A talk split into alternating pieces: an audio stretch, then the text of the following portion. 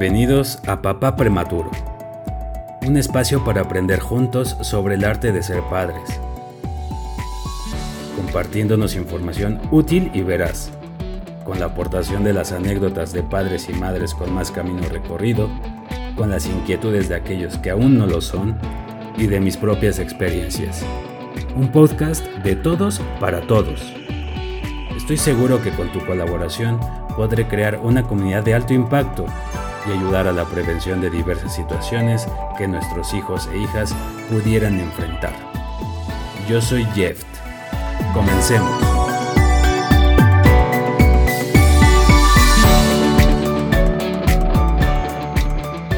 Mi estimada audiencia, ¿cómo han estado? Hace un par de semanas que no nos escuchamos.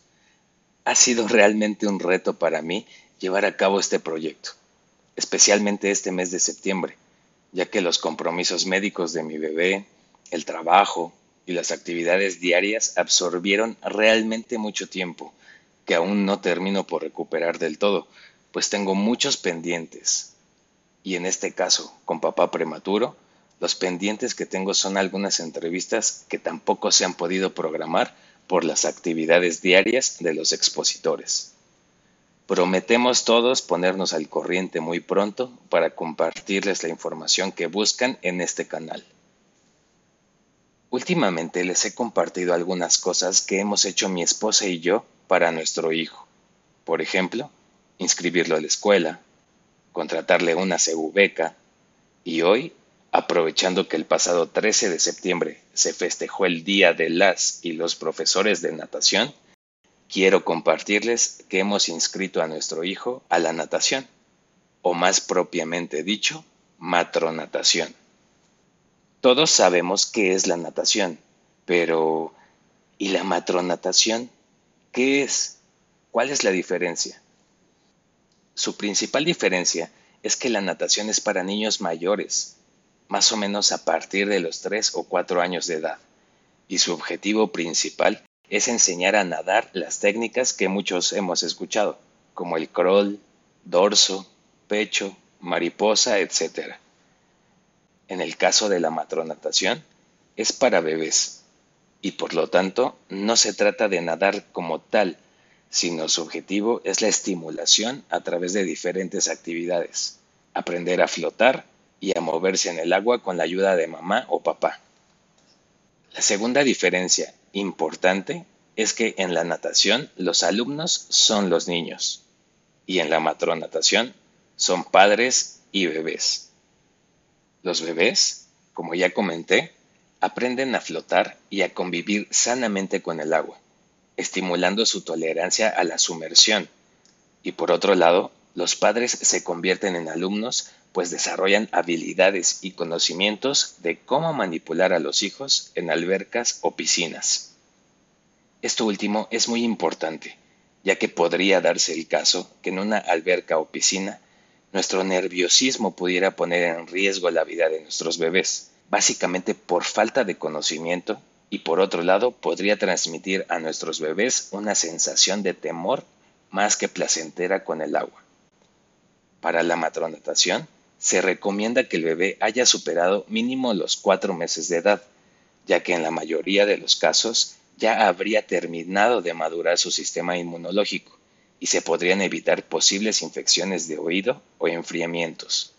Sin embargo, si tu idea es inscribir a tu bebé en esta actividad, no está por demás pedir la opinión de su pediatra sobre la edad ideal para tu pequeño. Ahora, uno como papá o mamá ¿por qué podría considerar inscribir a su bebé a matronatación? Existen varios propósitos. Por ejemplo, el primero, por seguridad. Hay muchas familias que cuentan con albercas o piscinas en sus hogares, en sus casas de descanso, o simplemente gustan frecuentar lugares con este tipo de instalaciones.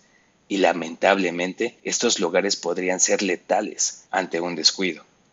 No olvidemos que para los accidentes no hace falta más que un abrir y cerrar de ojos.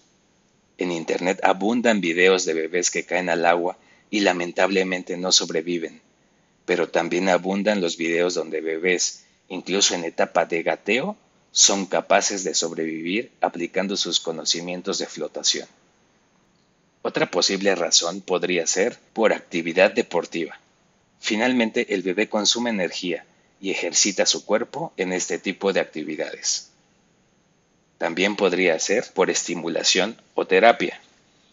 Aunque los dos propósitos anteriores también son de nuestro agrado como papás, esta tercera razón es la que principalmente nos llevó a mi esposa y a mí considerar inscribirlo en la natación, pues ha sido sugerencia de la pediatra, neuróloga y terapeuta que atienden a nuestro pequeño, ya que le ayudará a estimularse, a tener una mejor tolerancia a las texturas y a afinar su motricidad fina, la cual le ha costado un poco de trabajo controlar a causa de la hemorragia que sufrió.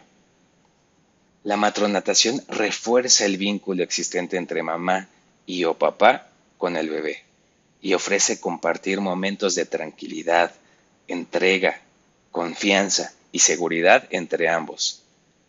Pero es importante conocer los beneficios directos para el bebé a la hora de decidir si acudiría a este tipo de actividades o no. Algunos otros beneficios de la matronatación son los siguientes. Abre el apetito de los niños. Les ayuda a conciliar el sueño y a relajarse. Favorece el desarrollo psicomotor, ya que comienza a tener nociones de distancia y espacio. Ayuda al desarrollo del aparato locomotor, mejorando su rendimiento muscular. Favorece el aparato respiratorio, ya que en el agua tienen que hacer un mayor esfuerzo respiratorio estimula la capacidad observadora y de juego del bebé, por lo tanto, su inteligencia. Y aumenta la confianza del bebé y la sociabilidad al realizar actividades con otras personas. Para que el bebé disfrute de la experiencia con el agua y no adquiera temor, es importante que los padres que lo acompañen estén tranquilos, no realicen movimientos bruscos y sobre todo que sigan al pie de la letra las indicaciones de los profesores. La temperatura del agua también es fundamental, pues si se encuentra fría, más que resultarle placentera la experiencia a los bebés, resultará una experiencia incómoda que no querrán repetir.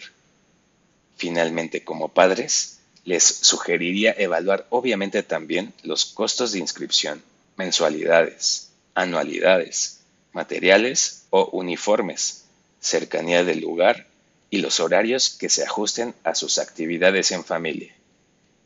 Si deseas saber más información sobre la escuela a la que inscribimos a nuestro pequeño, horarios, costos u otras sugerencias, te invito a que me escribas directamente en mis redes sociales. Será un placer compartir información contigo para apoyarte en tu toma de decisión. Espero que la información que te compartí el día de hoy la encuentres interesante, pero sobre todo útil. Esto ha sido todo por hoy. Nos escuchamos pronto.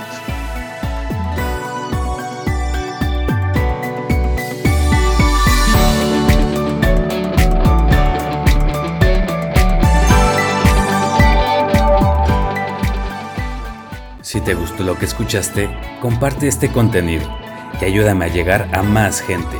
Solo así lograremos crear una comunidad de alto impacto. Me podrás seguir en las principales redes sociales como Papá Prematuro.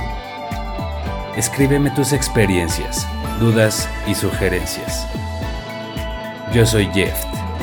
Gracias por escucharme.